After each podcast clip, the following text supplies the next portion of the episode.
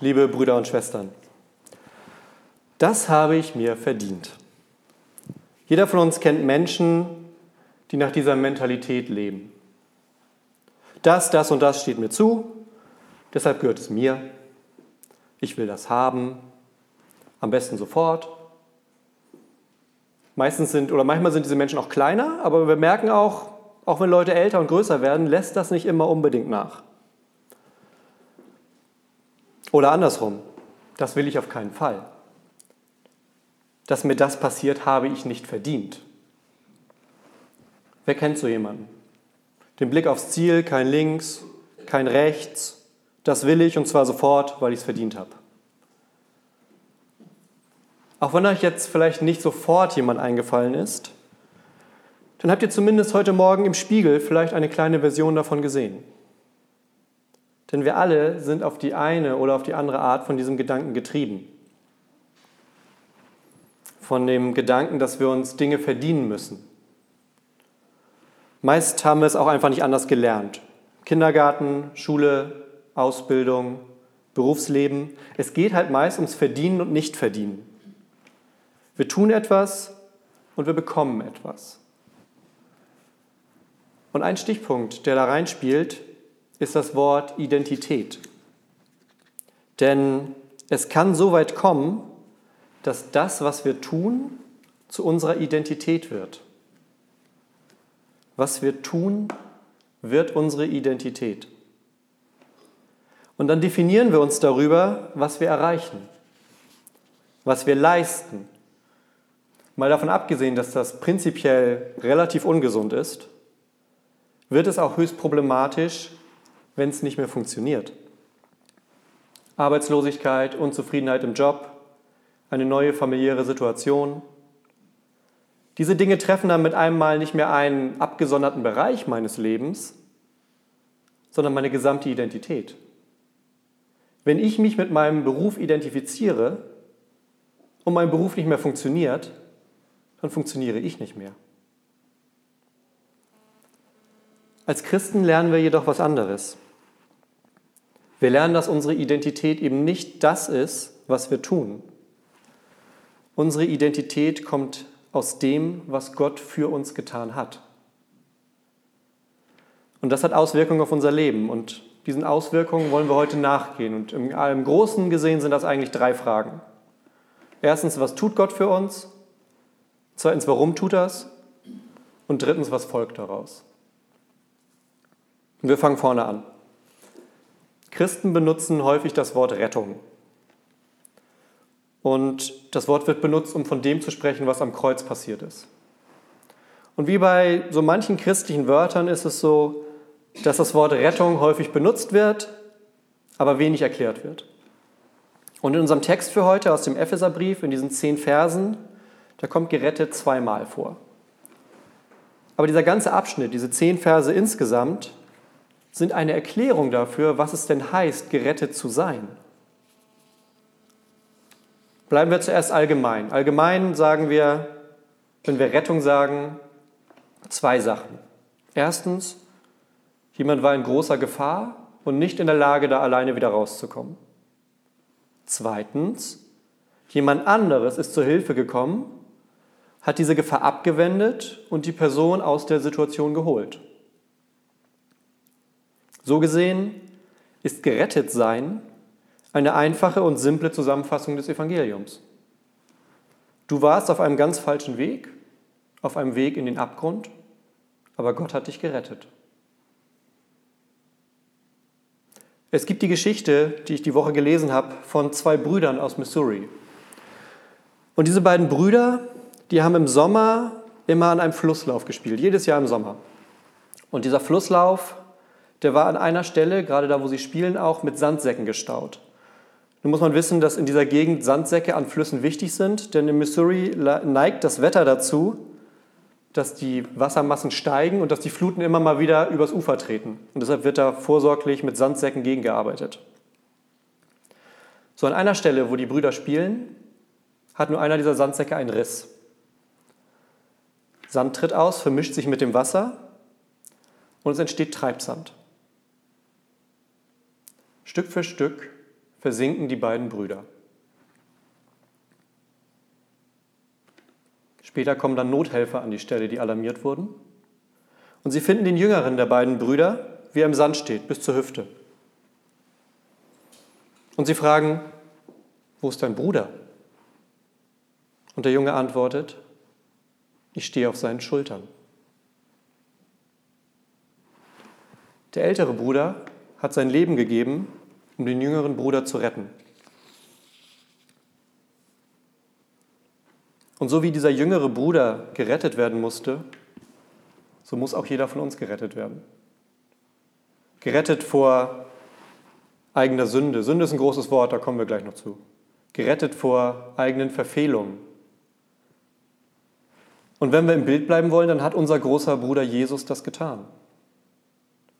Und wie der kleine Junge hängen wir noch immer so ein bisschen halb im Sand fest, den Kopf über Wasser und warten darauf, dass eines Tages der Retter Jesus kommt, um uns ganz hinauszuziehen und uns mitzunehmen.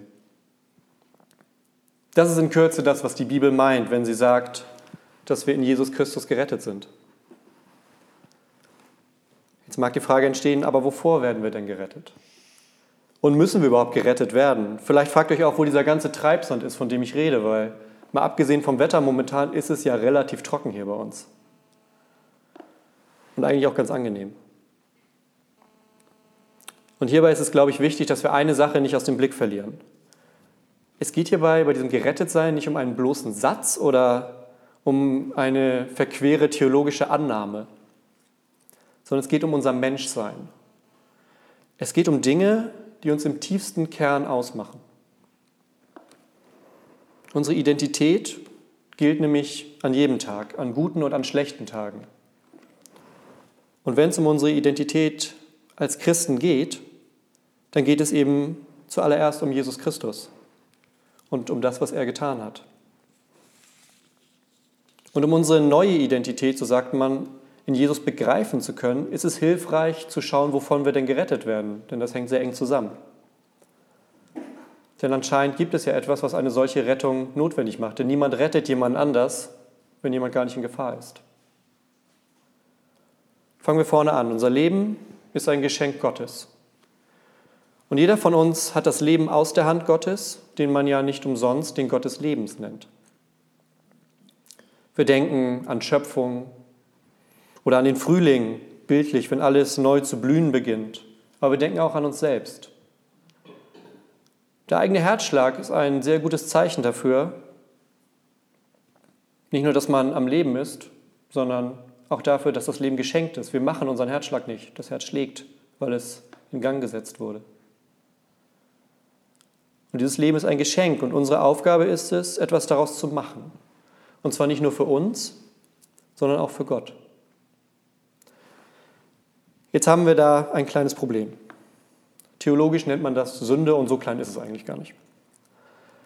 Du kannst dazu auch sagen, dass Menschen sich von Gott abwenden und bildlich ihm den Rücken zukehren und von ihm weggehen.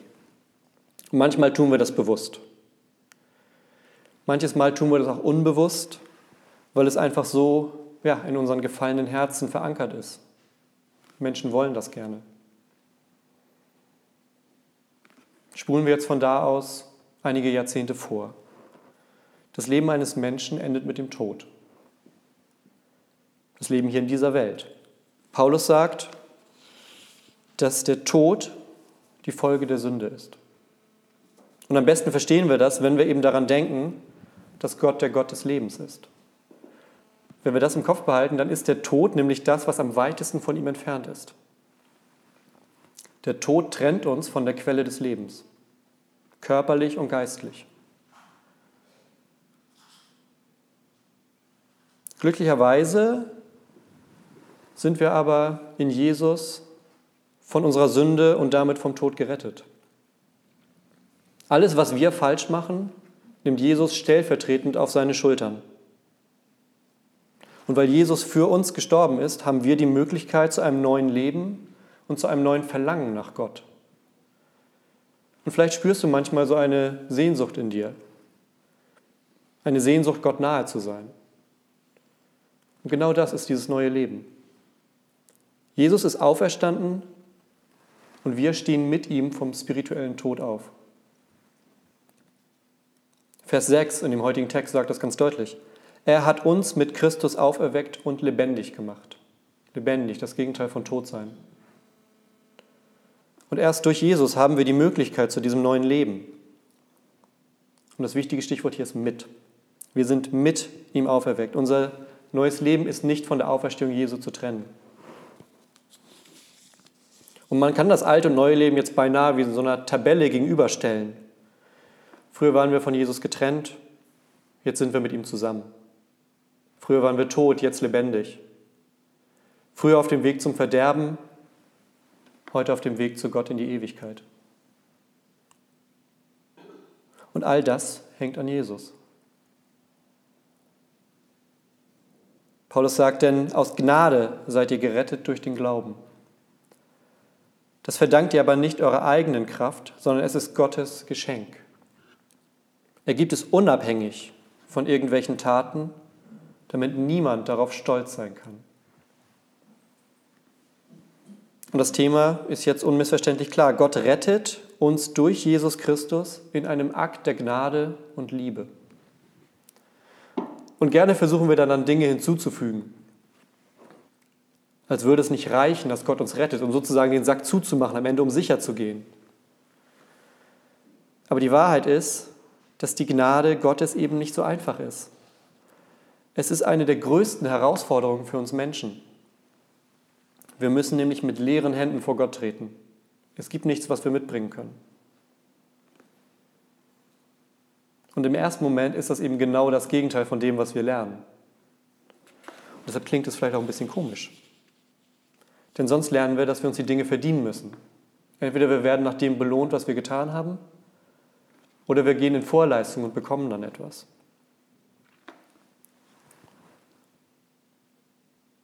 Jetzt wissen wir, dass in Jesus Menschen gerettet werden und wir wissen, wovor sie gerettet werden. Bleibt die Frage, was danach kommt. Paulus sagt, durch unsere Zugehörigkeit zu Jesus Christus hat er uns so geschaffen, dass wir das Gute tun. Es sind nicht die guten Taten, die uns zu Gott bringen, sondern es ist Gott, der zu uns kommt. Und dann verwandelt er unser Herz und es folgen gute Taten. Die Bibel nennt das oft die Früchte des Glaubens, was nichts anderes heißt, dass es die Dinge sind, die aus dem Glauben wachsen.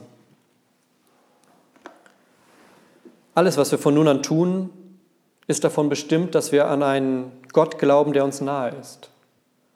Man kann auch sagen, wir tun die Dinge zu Gottes Ehre.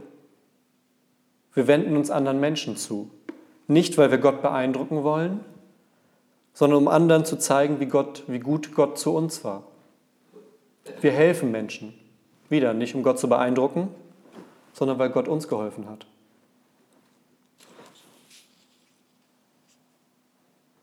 Zusammengefasst heißt das, das Leben von uns Christen ist geprägt von dem, was Jesus Christus getan hat.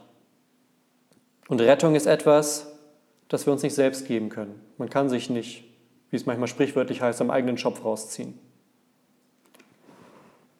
und das, wo wir es doch so dringend nötig haben. Wer an Gott glaubt, ist in Jesus gerettet. Und ich hatte einige Zeit so meine Probleme mit dem Wort gerettet.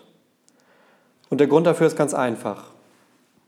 Ich habe keinen bestimmten Moment, an den ich mich erinnern konnte. Ich wurde mit ungefähr sechs Monaten getauft, bin mehr oder weniger mit der Kirche aufgewachsen, mal mehr, mal weniger.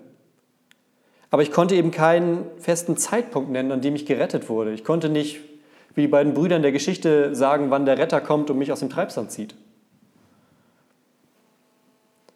Und erst mit den Jahren und mit der Beschäftigung mit dem Glauben ist mir dann eine Sache klar geworden. Gott rettet nicht nur einmal.